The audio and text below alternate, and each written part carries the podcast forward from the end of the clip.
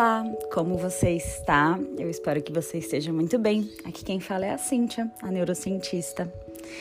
Hoje é dia 8 de março. E que data especial, né? Hoje é o Dia da Mulher. E eu queria vir aqui contar um pouco da minha experiência como mulher. Né? Eu estou com 33 anos até o dia 28 desse mês.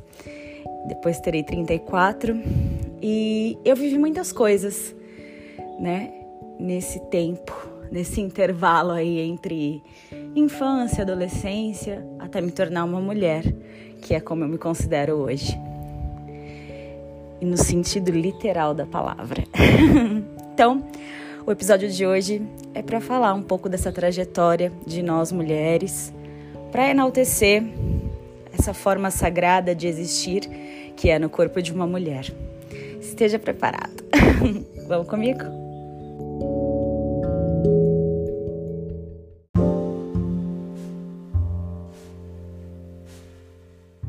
Em alguns lugares do mundo, se você nasce mulher, é motivo de desgosto para sua família.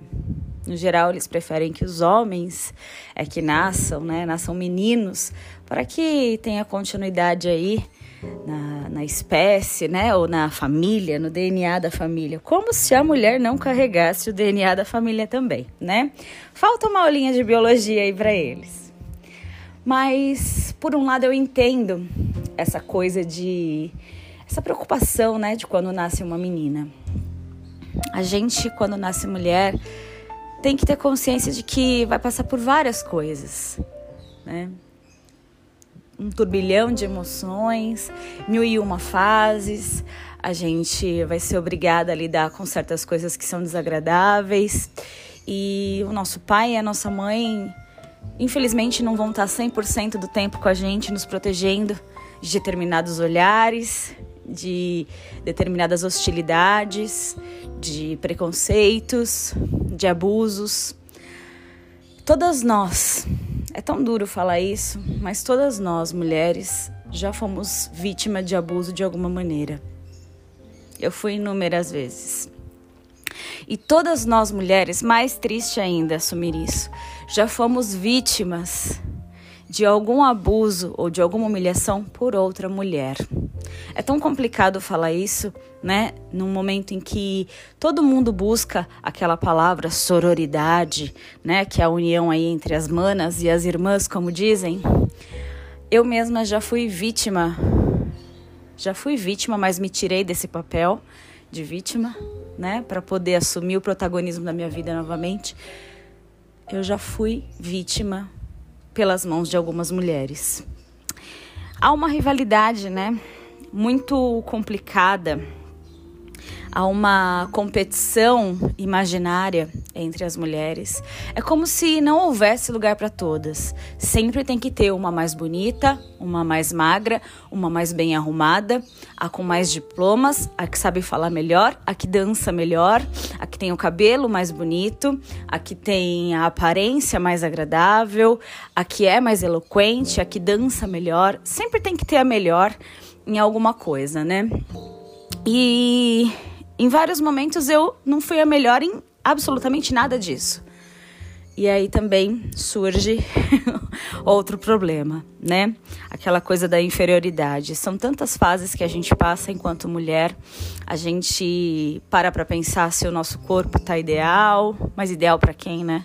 A gente para, a gente fica encucada com o nosso cabelo, a gente fica encucada com a nossa pele a gente quer agradar as outras pessoas, a gente quer cuidar das outras pessoas, a gente quer se mostrar capaz, a gente quer tirar aquela imagem de ser só um rostinho bonito, a gente quer mostrar intelecto, a gente quer mostrar nossa potência e muitas vezes a gente tem esse direito ceifado, a gente tem esse direito cortado, a gente tem esse direito é, minimizado, a gente simplesmente não tem esse direito. Muitas vezes é assim que acontece.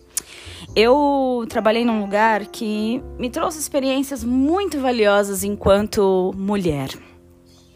Porque dentro desse lugar, que eu fiquei durante alguns anos, eu aprendi é, como a sociedade enxerga a mulher. Nesse lugar, eu presenciei cenas em que a mulher foi motivo de chacota, a religião da mulher foi posta em xeque uh, por um chefe, homem, uh, está à frente de tudo, ele tratar as mulheres como bem entendia, de forma desrespeitosa, é, se julgar acima do bem e do mal e falar o que queria para essas mulheres, inclusive para mim. E isso foi muito difícil, mas foi um grande aprendizado. Foi ali que a minha ficha começou a cair de como a sociedade enxerga as mulheres. E é para mim assim é tão controverso, sabe? Porque a mulher é o único meio pelo qual as pessoas chegam a essa terra, ao planeta, né? Por quê? Porque você precisa ser gerado por uma mulher, você queira ou não, você precisa ser gerado por uma mulher para você poder nascer. E isso é tão sagrado, isso é tão valioso e isso é tão esquecido, né, ao longo da vida, pelos homens e pela sociedade em si. Eu tô no momento da minha vida em que eu tô me redescobrindo como mulher. Porque todos os traumas e todas as frases que eu escutei ao longo da minha vida por ser mulher, elas ficam enraizadas, né? No meu inconsciente. E às vezes, quando eu me deparo com alguma situação, elas vêm à tona. Elas é, vêm lá das profundezas do meu inconsciente e chegam à superfície de uma forma não muito agradável. Então, eu estou me redescobrindo e estou ressignificando todas essas coisas que eu escutei. Não é fácil, não, viu? Mas sigo tentando.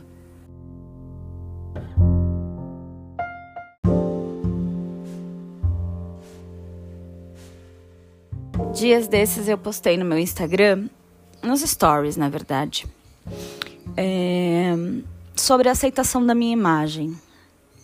Eu fui uma menina que sempre teve que provar que não era só um rostinho bonito, que não era só um, um cabelinho liso, né?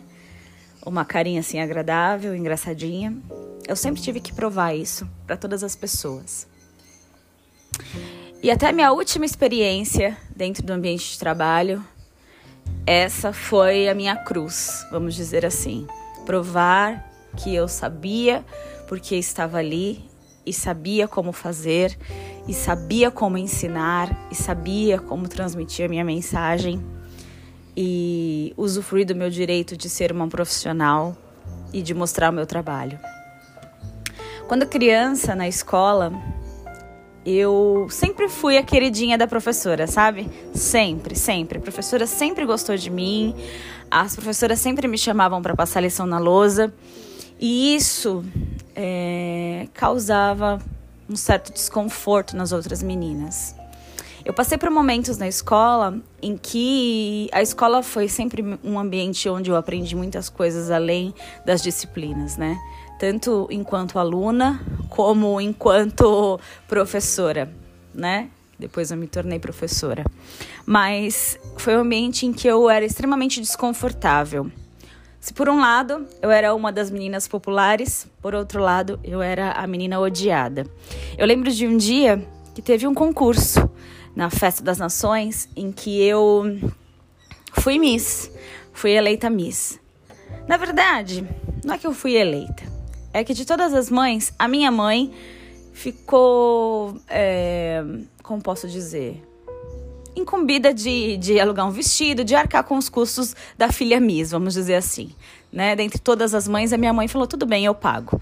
O aluguel de um vestido, de uma coroa, de um sapato e tal. E aí eu fui então a Miss, né? Da minha turma, né? Do, do, país em que eu representava. E aí eu lembro que naquele dia minha mãe me arrumou tão bonita, penteou meu cabelo, fez uma maquiagem leve assim em mim, colocou a coroa na minha cabeça. Né? E já na hora da coroa já aconteceu um estresse muito grande, porque é, uma das meninas que também a Semis descobriu aonde eu ia eu ia alugar as minhas coisas, onde eu estava alugando, né, o meu vestido, a minha coroa. Ela foi lá e alugou exatamente a coroa que eu tinha reservado. pagou a mais para a moça dar a minha coroa para ela. Então, quando eu cheguei para buscar, só tinha uma coroa simples assim, meio furreca. Mas tudo bem, fiquei triste, mas fui que fui. O meu vestido, tudo, minha mãe me arrumou bem bonita. E aí ela ficou na primeira fila assim para assistir e ela filmou. E aí eu desfilei, super contente. É, e quando a gente desfila assim, a gente não escuta nada ao nosso redor, né? Mas aí, é, quando eu é, fui assistir o vídeo depois em casa, eu escutei algumas meninas sentadas assim, as que estavam sentadas na frente. Enquanto eu passava, elas gritavam: morre, morre! E aquilo me marcou de uma forma tão profunda que eu nunca mais esqueci. Eu tinha, sei lá, eu não tinha nem 15 anos, eu não tinha. Eu tinha uns 12, 13 anos mais ou menos. E isso me marcou muito, né? Elas desejarem que eu morresse, que eu tropeçasse, que eu, né? E ali também começou a cair algumas fichas de que a sororidade talvez fosse só uma utopia. Eu nem conhecia essa palavra ainda, mas eu sabia que as mulheres tinham que ser unidas. Eu tinha essa essa visão, né? E naquele momento essa visão se rompeu e eu entendi a realidade, que muitas coisas ficam só no discurso. Elas não são praticadas efetivamente. Posteriormente, um, eu passei por outras coisas, eventualmente, mas o que me marcou muito, muito mesmo, foi depois na casa dos relacionamentos, né? O meu primeiro namorado, em que eu fui traída e uma menina, por uma menina mais velha, né? Ele me traiu com uma menina mais velha que eu. E ela sabia que ele tinha namorado e ela me conhecia e ela ainda assim foi adiante com toda essa traição. E ali eu também percebi que algumas coisas só ficam num discurso. Mais tarde, no trabalho, eu precisei de ajuda de algumas mulheres e essa ajuda também não aconteceu. Eu busquei um auxílio numa mulher que poderia me ajudar, busquei um apoio e ela também me negou. E aí, mais uma vez, foi ressaltado de que a ficha também, é, que a minha ficha também tinha caído, de que algumas coisas realmente ficam só no discurso. E eu não tô dizendo tudo isso para vocês para me fazer de vítima e também nem para falar mal das mulheres, porque afinal de contas hoje é o Dia das Mulheres, né? Mas para dizer que e para sugerir, na verdade, que você que é mulher, que acredita no feminismo e em todas essas vertentes e na palavra sororidade, que você que é mulher é, pratique isso na sua vida de maneira verdadeira, de maneira genuína, que não fique só nos discursos da internet, que você honre o quanto você é sagrada e o quanto a tua amiga a tua colega do lado é sagrada também. Que você olhe para além das coisas que você enxerga com esse olho aí. Enxergue com os olhos da alma todas as mulheres. Entenda as mulheres. É, ajude as mulheres. Perceba as mulheres como uma força que precisa ser somada à sua para que você possa crescer. Há lugar para todas. É, se você puder fazer algo por uma mulher, faça. Porque lá na frente alguém também vai fazer por você. Eu fico com a voz um pouco embargada para falar isso, porque inúmeras vezes eu precisei e não tive esse apoio. Mas hoje eu busco ser essa pessoa, a pessoa que abraça outras mulheres. Essa é uma das minhas missões.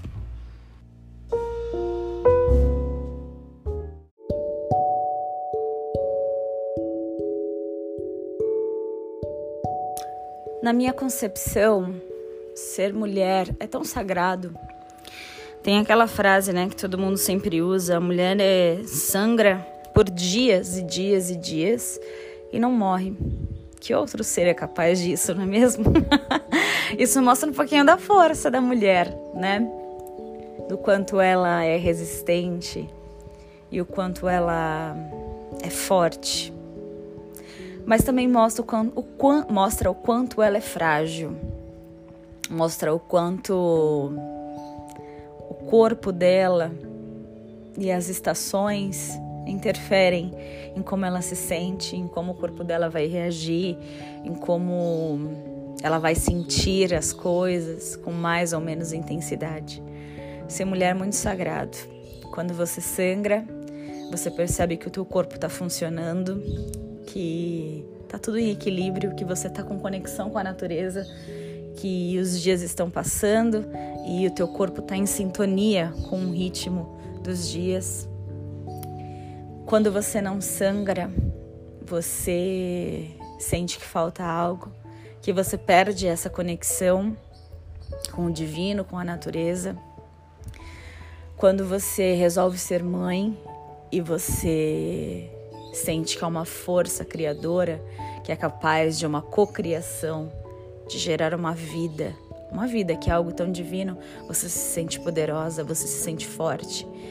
E ao contrário, quando você não consegue gerar uma vida, você sente um buraco, um vazio tremendo no coração e busca inúmeras formas de fazer isso acontecer. Porque assim que acontece, você sente que resgata o seu sagrado feminino, o seu poder. Há também as mulheres que escolhem não ser mães, mas elas criam elas criam coisas, criam filhos dos outros, criam pais, mães, criam tios e seja lá o que for, elas criam. O que você trouxer para uma mulher, ela vai criar com excelência, de forma genuína. Que você apresentar para ela, ela vai cuidar e transformar de uma forma que você nunca imaginou. Desde um ovo frito que tem na um ovo frito que tem lá na, na cozinha, né? Um ovo que tem na geladeira, até um copo de água e seja lá mais o que for, a mulher é capaz de transformar. Ela transforma uma casa num lar, ela transforma um menino em homem, ela transforma toda uma família com um pensamento, com uma atitude ela transforma realidades com um abraço, com uma palavra. Ela transforma uma energia com uma música, com uma dança. As mulheres são tão especiais, a meu ver. E tirando todas as partes que a gente já conhece, todas as coisas que a gente já sabe que acontecem no meio feminino, Ainda assim, para mim, a mulher é um ser sagrado. É um ser sagrado. Deus estava muito inspirado quando criou as mulheres. Você também não acha?